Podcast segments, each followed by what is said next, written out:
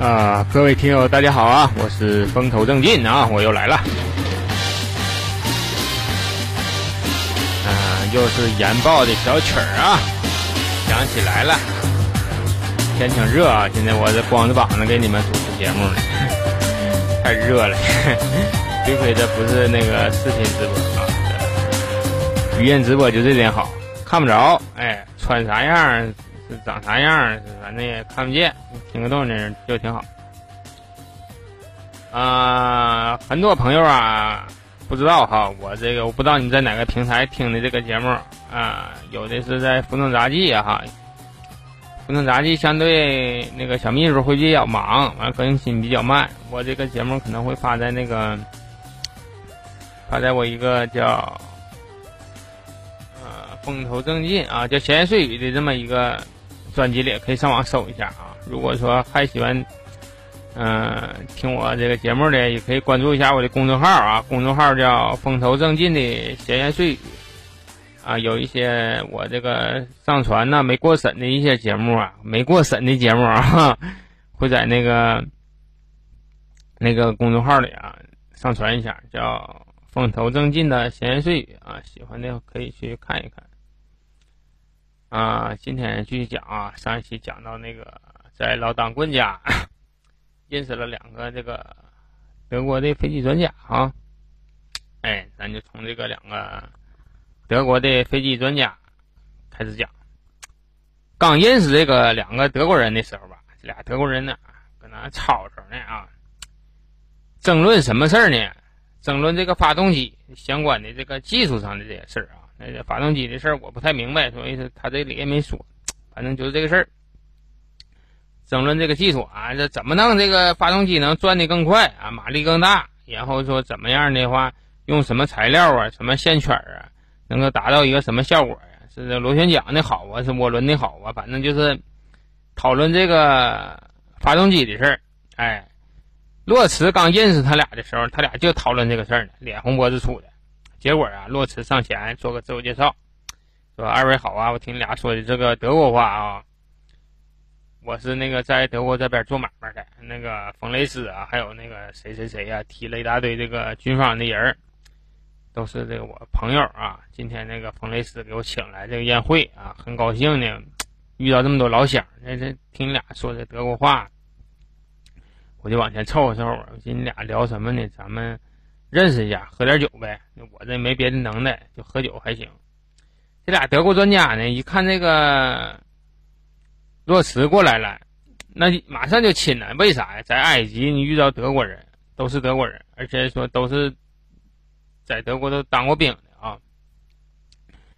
在这，另外这洛茨有钱呢，自己有买卖啊。你这人就是这样，你有了买卖，有资源以后吧，谁都愿意靠近你。知道吧？你有钱，有地位，谁都愿意结识你，包括这俩那个飞机专家一样。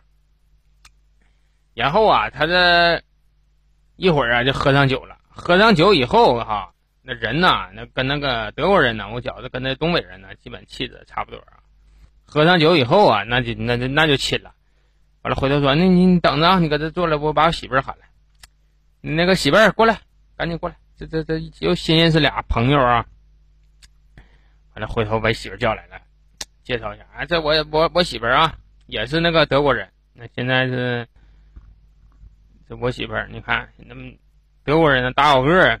回头这俩飞行专家一看，飞机专家一看，哎呀，媳妇儿挺漂亮哈。然后这么一唠，啊，没事那个嫂子，那个以后咱找什么机会咱聚聚呗，搁这。别搁这地方，这地方是冯雷斯的家吧？人太杂，埃及人也也有，完了那个是什么外国人都有的。咱这是都是德国老乡，咱哪一天咱自己传个局儿，咱可以唠点家乡话，说点知心嗑，多好啊！不聊一聊，聊上听了，聊上听了。这洛茨说，那还说啥了？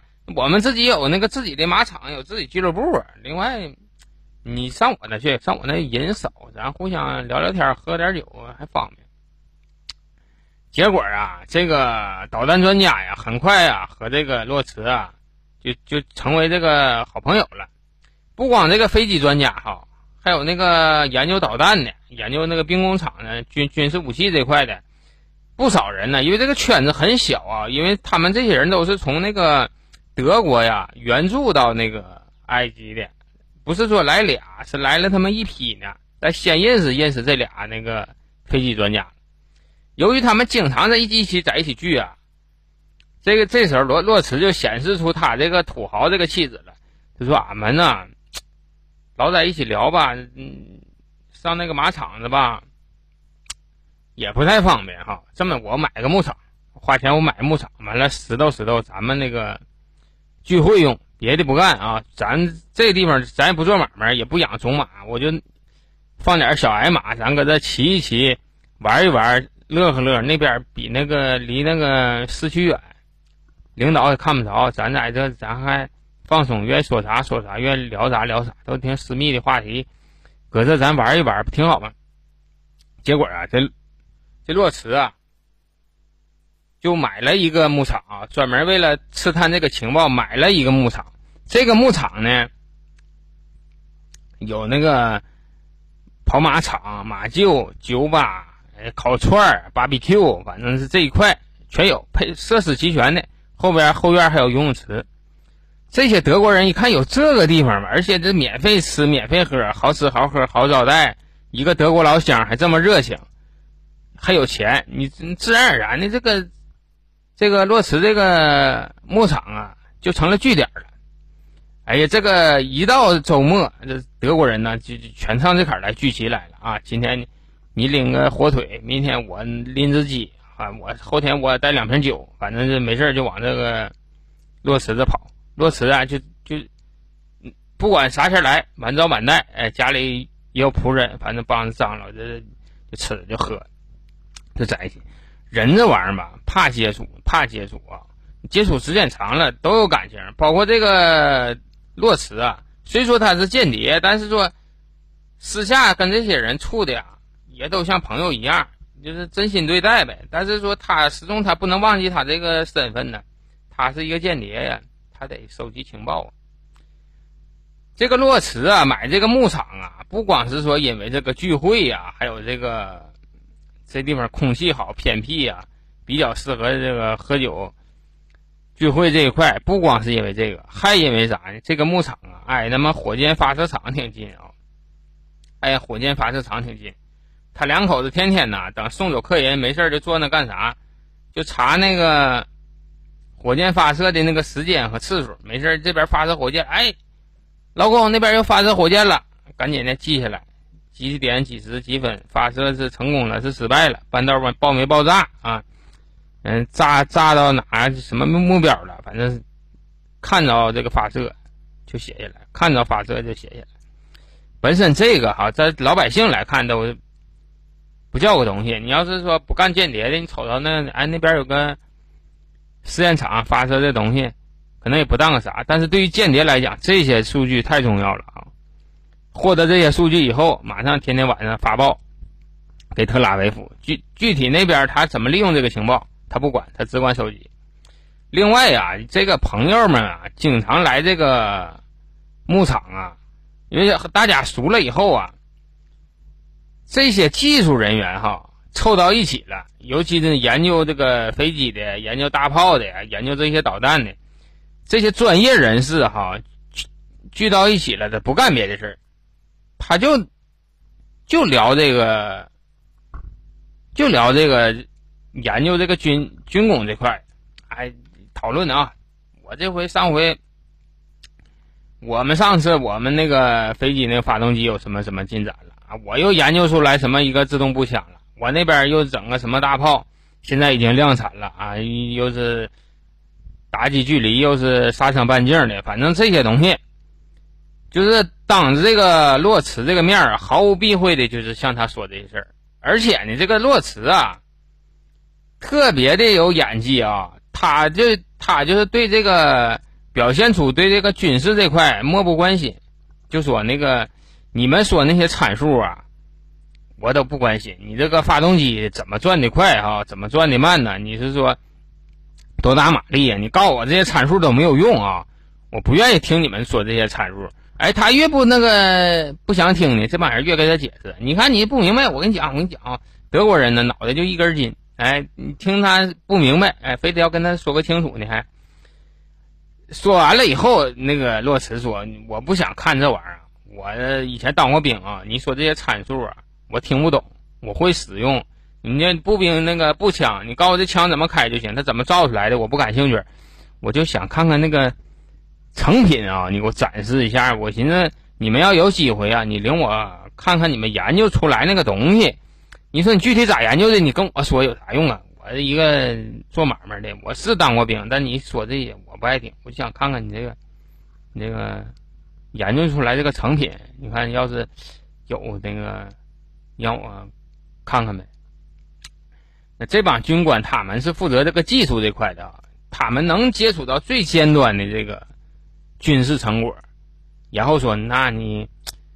行啊，那领你看看吧。正常来讲，领你去吧，违反纪律。但是你都是德国人，下下回你要去的话，我给你做找几个那个通行证啊，就说你是这德国的技术员，你跟俺们一起去，然后俺们这挨个这些地方咱看一看，就当俺们去视察去，就完事儿。结果呀，在六六个月之内啊，六个月之内，洛茨啊参观了两个导弹基地啊。上回跟他媳妇是误打误撞是看了一个。这回啊，跟着人家这个专家呀，去了两个导弹发射基地啊，两个飞机的制造厂啊，还去了几个军工部门，然后呢，还了解到了这个埃及所有这个军事部门的人事调动啊，你是谁谁谁调到哪去了？就是军工部门、军工生产部门啊，就是造飞机的这个人又调哪去了？反正这所有的这个人事安排呀，详详细细的，全给拢到手了。另外还只还有什么关于什么红海舰队的情况呢？西奈半岛这个物资的运输情况呢？还有有关政治啊、经济这些情报啊，就通过他们没事这闲聊天啊，全给收集到了。收集到了，这人就前脚走，后脚嘎嘎嘎嘎嘎嘎，就往回发报啊，往特拉维夫左一条右一条的。特拉维夫一看呢，哎呦我天哪，这个这洛茨真行哈，人家的间谍哈，人家的情报都是。都是零售的，这这落实的搞批发呀，一天聚回会儿哈，有利有价值的情报三五条往回干，聚一回会儿三五条往回干，就跟我这更新频率都差不多了都。那一星期干他妈五六条啊，有价值的，我也是一星期我干五六干五六期节目，这这跟我这频率都差不多。然后一看呢，这开罗之眼呐。这真是一点没白叫，一点没白叫。这这洛驰这人用处太大了。其实，在同时啊，那那边那个还有一个科恩的嘛，两个这哥俩太他妈狠。然后啊，还他俩甚至把这个情报活动啊都延伸到埃及之外了啊。这是怎么个事儿呢？这有个这么个小插曲啊。有一天呢，有一个这个德国的导弹专家叫叫格尔桑。这个名你可以忽略不计啊！就有个德国导弹专家上来找那个洛茨来了，上那个马场去找他去了啊，那牧场那地方。那个洛斯看到他了，哎，哥啥？你怎么跑这来了呢？这干啥呀你啊？他说：“哎呀，那个大胡子，那个我有事儿跟你说，我我可能要出远门啊。”啊，他说：“呃，去行行，去去哪呀？”他说：“我去那个慕尼黑参加一个会议啊，这个会议就讨论那个兵工制造这块的。他不是那个导弹专家吗？汇报了一下那个导弹那个进展情况，研发这个进展情况。我上那汇报工作去，跟领导。啊，这么回事啊？那你要去，那你那你多点去啊？那宾宾馆定没定啊？你那边一开会的话，宾馆不能太好定。”他说：“我这个公家都给我定完那个房间号了，你看这传真都发我了，你看这这房间号、这个日期，还有这个入记的入住的这个介绍信，这不搁我手呢吗？这拿手了啊！大胡子假装不经意的拿过来一看呢，全记心里了。人的脑袋过目不忘，一看全记心里了。你这住哪个旅旅店啊？三零六啊，房间号。”哪哪天入住啊，都写着呢，全全记下来。他说：“那你这个找我来干啥来？就跟我告别吗？”他说：“不是啊，我这养匹马呢，我这出门这马没法喂啊。你要是那个有空，你上我那，你把马牵来呗。完回头这个你给照亮来两天，回头我这出趟门。”说：“行啊，那都没事啊，我这养马的这差你那一匹两半匹啊。那行，过两天我去给你的马牵来，回头我给我的马一起养，放心吧，受不了。这两天你就放心出门。”然后我我替你照顾着马，然后啊，这个福尔桑啊，挺为难的说：“大胡子，我就寻思有事儿，我寻思打听打听你，你这个见多识广的哈，你哪有卖的好点的那个公文包呢？哪卖这东西？我这天天这上下班的，我这对这块花钱这块我不太明白啊，哪有这？”好点的这个公文包，我出去我寻思撑撑门面哈。你看我这都开线了，再另说我这包太小了，这回去得带不少材料呢。我寻思买个大点、结实点的，但是得好点的啊。这个不好的，你说我这出趟国，回头你这不没有面子吗？另外我这你看哪有好点还便宜点的？我这挣的少啊，哎，叫上苦了。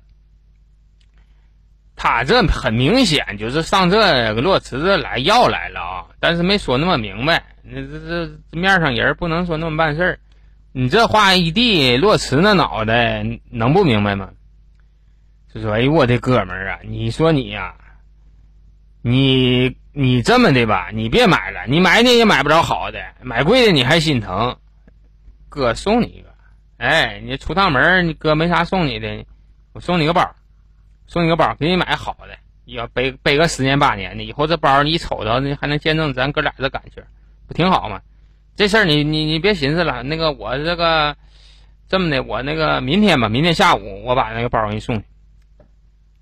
我我我给你包送去，我家里有一个，哎，家里有个贼好，他们送我的啊，送我我都没用呢，我给你拿去。哎，这下这。这哥们儿高兴了啊！行行行行，那明天下午我搁家，我搁那个办公室等你。完了，回头你给我送去啊！行，这就说好了。其实洛池家里哪有包啊？根本就没有包啊！没有包，他干啥去了？他这一天呢？他上那商场买去了，打听哪有好的、贵的啊，带密码锁那种，要那种要要那种那个包。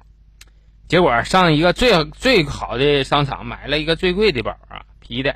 上边带一个那钥匙带锁的，哎，买这个买了这一个这个公文包，然后呢，这个钥匙吧，一共是四把，他留了一把，剩下三把给那个导弹专家了。导弹专家一看这个这个包，哎呦妈呀，这包太漂亮了！洛池，你说你办事儿哈，真真他妈准成啊！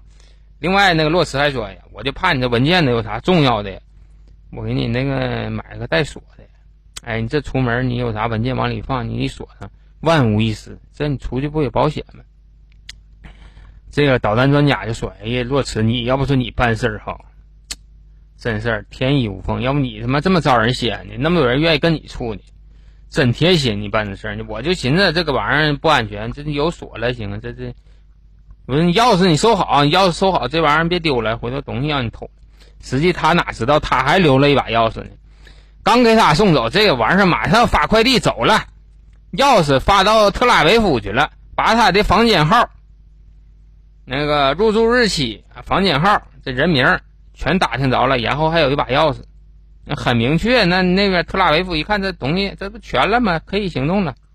然后还告诉这个特拉维夫方向一个什么事儿呢？说这个导弹专家他们的。好色啊！他每次出去都要找小姐啊，干这个事儿啊，扯点闲蛋。这次出差呢，他也是闲不着。结果呢，以色列那边，哎，一听说他要搞女人，结果在当地就找了一个长相特别漂亮的人，就是埋伏在酒吧了，看他一落地，然后看他去哪，然后安排这个女特工啊跟他进行厮混。厮混的时候，那时间人都掌控好的，你这个必须得达到多长时间跟他在一起，然后那边你这边跟着扯子闲蛋的，那边就上他的房间里，就把他那个拿着这个钥匙啊，就把他里头带的那个准备汇报的那个导弹的材料啊，全部拍照了。拍照以后，就发往特拉维夫，人回去研究去。结果你说这手伸这么长啊，都伸到他妈的了德国去了。这是中间的一个小插曲啊。嗯，话说呀，这个时间呢就不短了。那个沃洛茨啊，在一九五六年的时候，就在这个埃及啊卧底了十一年了。这十一年当中啊，往那个特拉维夫啊发了老了老了情报了。那十一年呢，包括自己的人脉呀、买卖啊，已经是完全的建立这个。打造的都特别夯实了，就是整个的这个间谍卧底活动。结果有一天呢，是西部地区的一个总督邀请他，邀请他还有他的父母到家里做客去啊，也是一个爱马人士。哎，一谈到马什么的，跟人家玩了好几天，这是一家子人呢，上人那总督呢玩好几天。等他玩好几天回到家里的时候啊。返回到家里的时候，这是一家人呢。返回到家里的时候，就发现，哎，这门口怎么停了四辆黑色的这个小轿车呢？洛茨还没多寻思，就寻思，哎呀，是不是那个邻居开 party 啊？来人来的多，停这么多车呀？啊，也没多想，因为说他他已经十几年了，多少多多少少有点放松这个警惕了。结果他一下车，后脑光家就被被人偷袭了。打晕了啊！再醒来的时候，手上已经戴上脚铐，那个手铐了。戴手铐在哪呢？发现自己在自己的住所啊，在自己家里，在自己家里就开始审问这个洛茨啊，就在自己家就开始审问这个洛茨，在他家的客厅就问姓名。啊，我我叫我叫洛茨啊，我就就叫洛茨。我不想这么快拆穿你，有啥事你就赶紧就交代了就得了。他说不知道，你又不知道啊，我就叫洛茨，你是哪的人？我是德国人。哎，问问，反正这时候他想起来了，哎，我这个在导弹基地用那招我还得用啊，我这他妈提人啊。那个检察长啊，这个埃及的我不知道官叫什么领领导啊，我不知道你什么官职啊。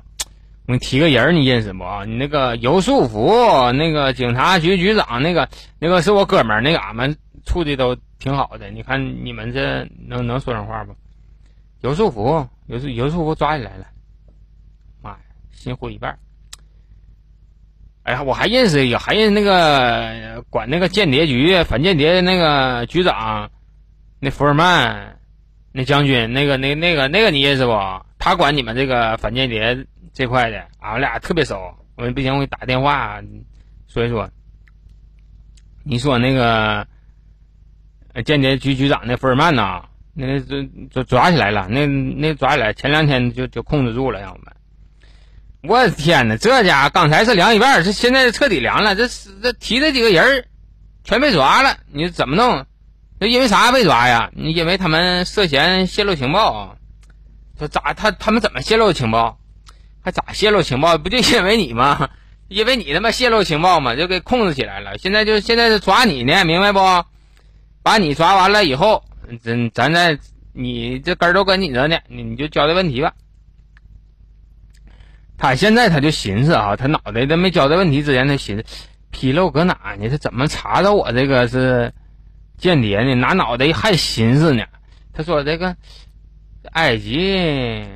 他不掌握我的确切的这个证据，他也不可能说连我的家人、孩媳妇儿这这一下都抓。再说我这个也是一个富商啊，在当地，你不能说是说抓就抓吧。我就这么跟他刚，我就不交代，他能把我怎么的？哎，洛斯还合计这个事儿呢，正合计这事儿前，他那个检这个审审问他的人就说呀：“你是不见棺材不落泪呀。”行啊，来呀，那里头那个士兵把那个搜出来那东西给他看看。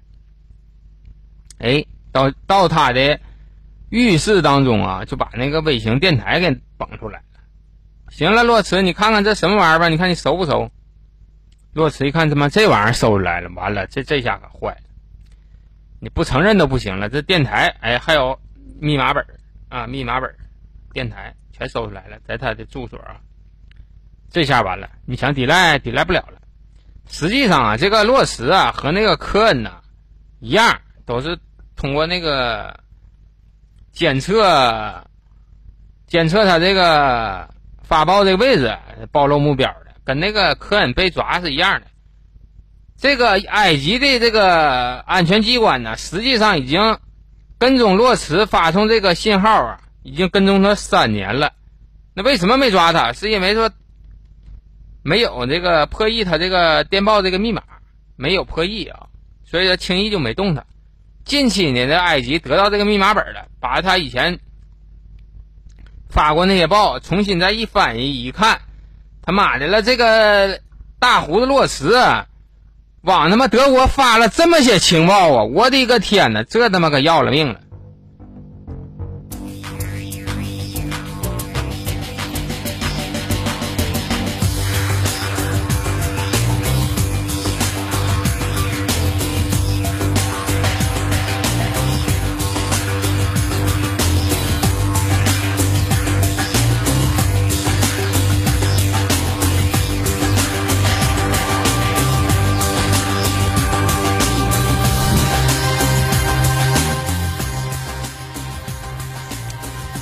给那个洛茨逮着了哈，逮着以后啊，这个洛茨交代了，我是那个，我是一个德国人啊，我是个德国人，我那个不是以色列人，我不是说以色列派过来的这个特工，我就是一个情报贩子啊。我们那个我知道，我们德国跟那个跟那个以色列呀。那血海深仇啊！我以前还是个纳粹呢，还打这前还还说自己纳粹呢。埃及对这个事儿还真就深信不疑，还就还就认为他是纳粹。可是我还是个纳粹呢，我不可能说跟你那个帮着那个以色列做卧底。另外，当时脱裤子检查的时候，检查那个包皮呀，我前几天不那个第一期不说了吗？那个。那个犹太人得割礼，你看我这，我这都完整无缺的，都没动过刀，是全虚全影的。我这不可能是那个以色列人啊，我是一个德国人。我收集这个情报为了啥呢？我就为了卖点钱。我就这么说吧，我这马场子啥的都不怎么挣钱。你看我一天呢，花钱海海的，我都是说卖情报挣这点钱。那为什么给你们那么花钱呢？就是说，为了还是套你们情报，形成一个良性的这么一个产业。所以说呀，我是卖情报不假，透露情报不假，我是往那个特拉维夫发报了。但是呢，我是个德国人，我只是个情报贩子啊。他从始至终就没承认他是这个以色列的这个卧底啊。结果呢，审问。这个洛茨的同时呢，那边审问他审问他媳妇儿，结果他俩的口供惊奇的一致啊，就是，哎，他说啥，他说的一模一样的，严丝合缝。为啥呀？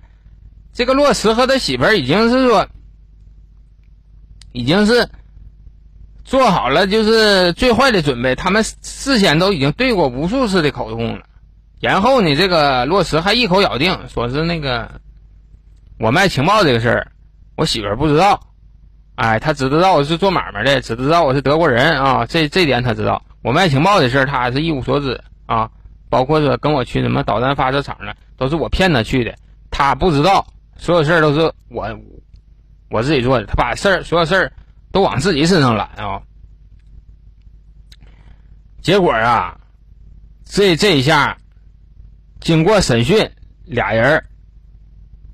这下就给那个洛驰和他媳妇儿就控制住了啊，就抓起来了。